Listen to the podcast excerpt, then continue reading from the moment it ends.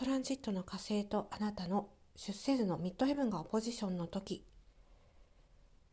この時期はキーワードとしては無意識で人をイラつかせるっていうことですね。この無意識にっていうのがポイントでやっぱりどうしてもね、まあ、自分も含めてなんですけれど相手のことを気づけないですよね。どこで地雷を踏んじゃったのか分かんないままにいろいろ言ってしまう場合があるかもしれないしあるいは逆の場合もあってこのトランジット中に自分は相手のことを別に傷つけた発言はしていないんだけど相手の方がこうちょっと自分にとってきついね一言を浴びせてきてそれを相手も無意識でやってるから全然気づかないんだけどこっちがねすごく傷ついたりしてしまう。えそんなこともあるかもしれません。どちらにしてもそうですね扱いはちょっと難しいトランジットになってまいります。ですからまずですね怒りとかそのイライラが、えー、この時期起こりやすいっていうことをまず認識しておかれるのが一番いいですね、まあ、そういうことが起こるかもしれないよっていうことを前もってね自分で分かっておけば相手から何かちょっと言われてもああなるほどそうきたかというふうに受け流すことができるんですよね。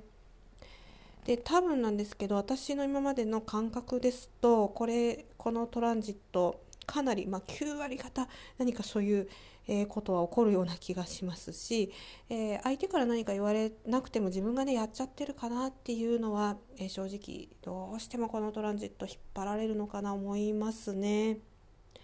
まあ、このトランジットの意味を知ってからというもののだいぶ気をつけて、え行動するようにはちょっとはねなったのかなというふうには思います。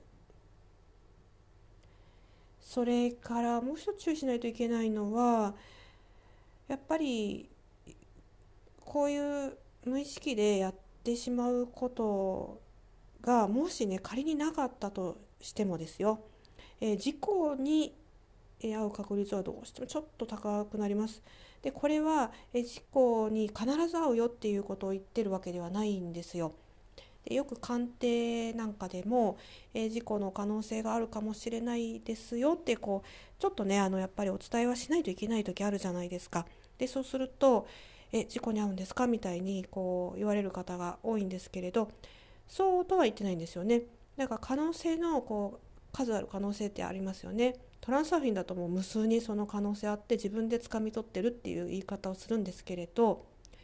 まあ、その無数の中の一つとしてえ事故っていうキーワードが上がっていてっていうことなんですよだから起こるわけ確定ではないんですけどちょっと気をつけて、えー、おいてねっていうことなんですね。でその事故っていうのはやっぱりこうケアレスミスから起こることが多いです。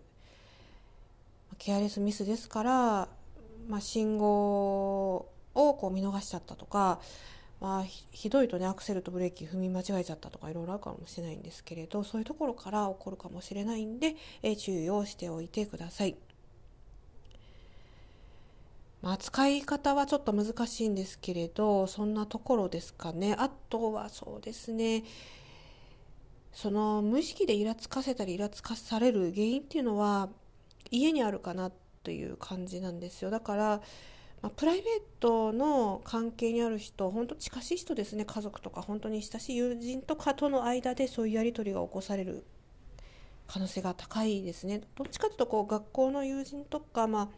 公共のね、えー、場面仕事とかっていうよりは近しい関係で起こりやすいっていうふうに覚えておかれると良いかなと思ってます。